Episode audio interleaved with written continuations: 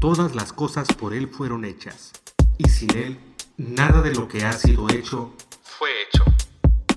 Bienvenidos al podcast de Joacim Ramos. Bienvenidos a Estampida. Chicharito es un tronco. Antes de que me vayan a matar por el título, ah, no tiene nada que ver ah, con Chicharito. Bueno, sí, un poquito pero para nada pienso que Chicharito sea un, un tronco. Eh, así que quédense y van a saber de qué se trata.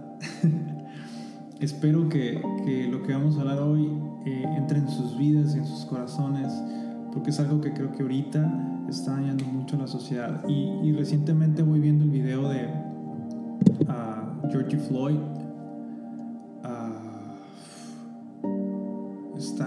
Súper surrealista. O sea, pareciera que no estamos viviendo en esos tiempos. Ah, para quienes no lo han visto, simplemente vayan y, y tecleen Georgie Floyd y, van a saber de lo que les hablo. Es, básicamente es un video donde están dos policías de Indianápolis y uno de ellos es uh, blanco y está oprimiendo con su rodilla sobre el suelo a una persona de color. Esta persona uh, creo que estuvieron así como 15 minutos, alrededor de 15 minutos, según lo que, lo que se alcanza a decir por la gente, entre 10 y 15 minutos, donde el policía estuvo presionando el cuello de esta persona hasta que esta persona falleció. Y a pesar de que las personas estaban ahí diciéndole al policía, que no estuviera haciendo eso, o sea, ya, ya lo tenía sometido, ya lo tenía arrestado, ¿por qué no pararse y subir a la patrulla? No, sino que este oficial lo que hace es suprimirlo y, y causar un daño sobre él. Y precisamente de eso quiero hablar, de cuando, de cuando creemos tener la razón, de cuando yo creo que nada más le hace hay, muchas cosas que le hacen daño al mundo, obviamente, pero sobre todo el que creamos que siempre tenemos la razón y que siempre nuestra opinión es la que única que debe de contar. Ah, en este caso es tan sorprendente porque, porque el racismo es algo que ha estado desde hace mucho tiempo y que se creía que ya, que ya por fin había sido superado, pero de repente vemos partidos de fútbol vemos, vemos uh, en, en, en, otro tipo de ramas donde, donde hay tanto racismo aún, simplemente porque siguen pensando que la raza blanca es superior a, la raza afroamericana o a cualquier otra raza. Uh, son cosas lamentables, cosas que no deberían de pasar, en fin. Uh, hace tiempo hace tiempo mi esposa y yo,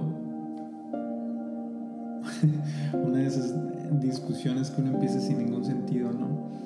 Es, eh, en realidad no recuerdo cuál fue la razón en sí. Lo que sí recuerdo es, es, es lo que sí recuerdo es hasta dónde nos estaba llevando ese desacuerdo. Porque empezó con algo súper pequeño que fue creciendo y fue creciendo y fue creciendo y ya no se trataba de cuál había sido el problema principal, se trataba de que alguien tenía que ganar esa discusión a fuerzas. Y entonces se, comenzaron a decir cosas, cosas hirientes con tal, con tal de alguien ser el ganador, con tal de decir yo, yo tengo la razón, tú no. Entonces inventas tantos argumentos tan inteligentes y todo, que al final son lo más tonto que puedes hacer, porque estás destruyendo tu vida, estás destruyendo tu matrimonio en este caso, simplemente por, querer tener la razón. Y creo que ahorita en el mundo eso está dañando tanto, porque si te pones a pensar, pues es una mensada, perdón por la palabra, pero es una mensada que que yo quiera imponer mi opinión sobre la opinión de otros. Y lo vimos mucho en las votaciones. Uf. AMLO contra, contra los del PRI, los del PAN. los de AMLO, los, los que apoyaban a AMLO se, se, volvieron, rompieron tantas amistades simplemente porque, porque su opinión era la que contaba. Y si tú no pensabas igual que ellos, eras un priista eh, de derecha, eh, homofóbico y, del patriarcado y cuanta cosa. O sea, eres, eh, eras lo peor del mundo simplemente por no pensar igual a ellos. Entonces, creo que esto de querer tener la razón nos ha complicado tanto. Es por eso que ponemos barreras en los países, es por eso que ponemos... entras a Facebook, entras a Twitter y es una opinadera por todos lados. opinan de todo y todos creen tener la razón y todos creen que su opinión es la que cuenta. Y déjame decirte algo para que te tumbes el rollo ya. Tu opinión no importa. Tu opinión no importa. O sea, tu opinión le importa a la persona que le da importancia, pero si la persona esa le hiciera, me, tu opinión no importara.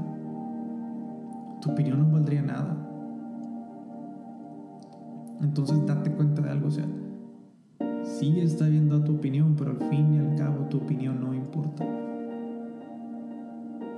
Si nadie te la está pidiendo, ¿para qué la das? Y ahorita creemos mucho en el derecho de expresión y, todo ese rollo de que, de que, ¿sabes qué? Pues yo tengo derecho a expresarme. Y si tú subes algo a internet, yo tengo el, derecho y tengo el deber casi de criticarte y decirte pues, de tarugadas, montón de cosas. Cuando no es así. O sea, nadie te pidió tu opinión, tu opinión no importa.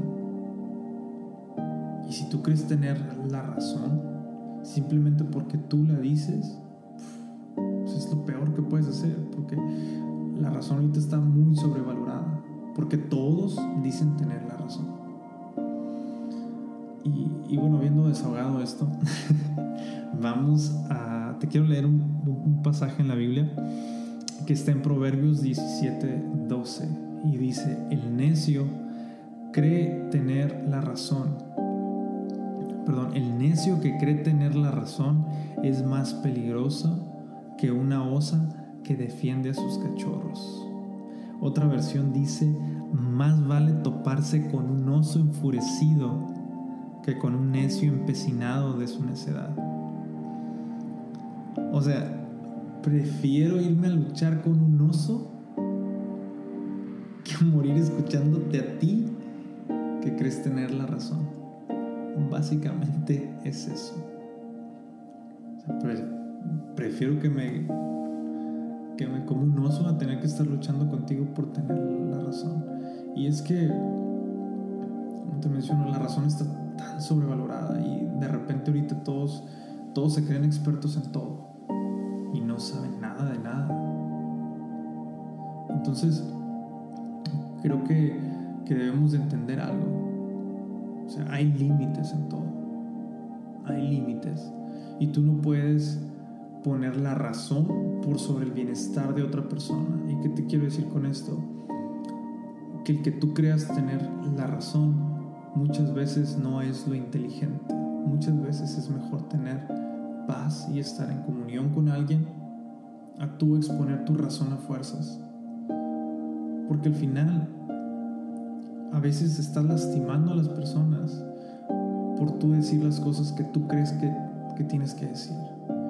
Y de repente dices, es que así soy y me vale lo que piensan los demás, yo así soy, yo siempre digo la verdad y todo, pero no es verdad porque a ti no te gusta que te digan tu verdad. A ti no te gusta que a ti te digan lo que tú eres. Entonces, ¿con qué derecho vas y le dices a otra persona lo que es? ¿O con qué derecho vas y opinas sobre una cosa o sobre otra? Cuando a ti no te gusta que vengan a tu casa y te digan, ¿sabes qué? Ese cuadro no está bien ahí. ¿Sabes qué? Yo creo que debes de, mover la sala a otro lugar. A ti no te gusta que vayan y te digan eso, entonces, ¿por qué tú sí tienes el, derecho de, de hacer eso y de lastimar a las personas?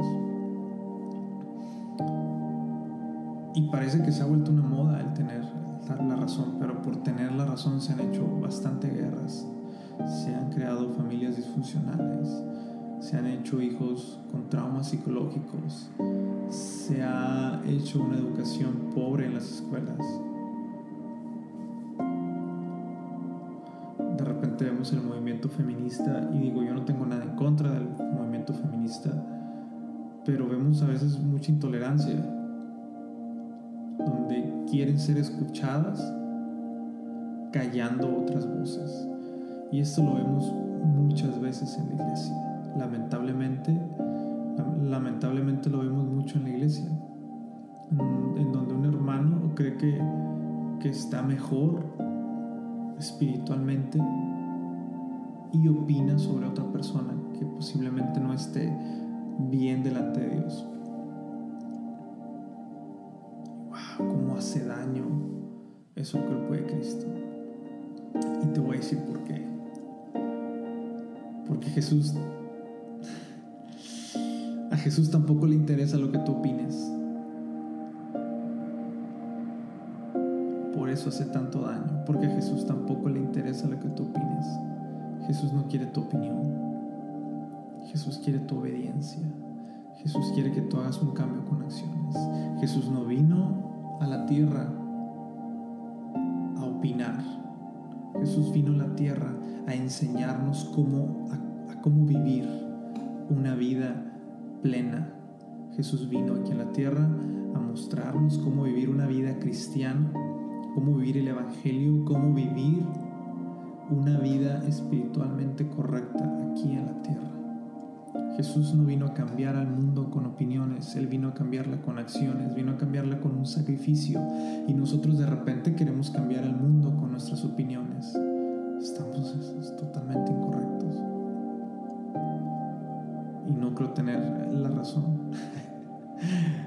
Pero no sé si me explico, muchas veces yo sí, sí he caído en esa trampa, sí he caído en esa trampa de querer tener la razón y tengo tan buenos argumentos y me encanta tener la razón, me encanta, me encanta que demostrar todo lo que sé.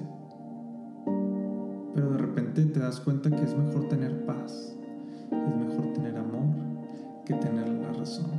Y me lo decía un profesor ah, antes de casarme, me dijo un profesor, cuando te cases hay dos opciones, o quieres ser feliz o quieres tener la razón.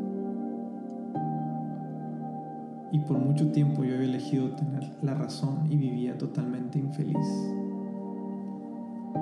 Porque créemelo, luchar por tener la razón es darte de golpes contra la pared una y otra vez y lastimar de vuelta a la persona que tú prometiste amar. Si eres parte del cuerpo de Cristo no puedes estar luchando por quien tiene la razón y quien no. Si eres parte del cuerpo de Cristo, tienes que buscar siempre el bienestar tuyo y de la otra persona. Para eso somos hermanos, para eso es, la iglesia. La iglesia es para nosotros practicar la hermandad ahí. Practicar y todo es practicar y todo es practicar. Entonces, si de verdad quieres tú cambiar el mundo, si de verdad quieres hacer un cambio en el mundo, sé feliz, Suelta la razón, suelta tus argumentos. A Dios no necesitas llenarlo de argumentos, no necesitas llenar tu vida de argumentos. Llena tu vida de acciones, llena tu vida de paz, llena tu vida de amor. Por eso fue el sacrificio de Jesús en la cruz. Entonces, te invito a que, a que sueltes todo eso, a que seas libre, a que, a que ya no busques tener la razón busca ser feliz. No opines en redes sociales. No caigas en esa trampa y en esos foros de discusión donde, donde de repente critican a otros pastores por cómo llevan su doctrina o por lo que hacen o dicen. Déjalos. Si no es en tu contra, es a tu favor, dice la Biblia. Entonces, si esa persona está llevando a gente a la iglesia, ¿para qué te pones a criticarlo? ¿Para qué te pones a decir que las cosas no se deben de hacer así? Tú haz primero las cosas y después ve cómo puedes ayudar a la otra persona. De verdad deseo que Dios te bendiga mucho y que haya sido de bendición este, este pequeño mensaje. Eh, y bueno, nos vemos hasta la próxima. Por si te quedaste con la duda de por qué el título, básicamente es porque de repente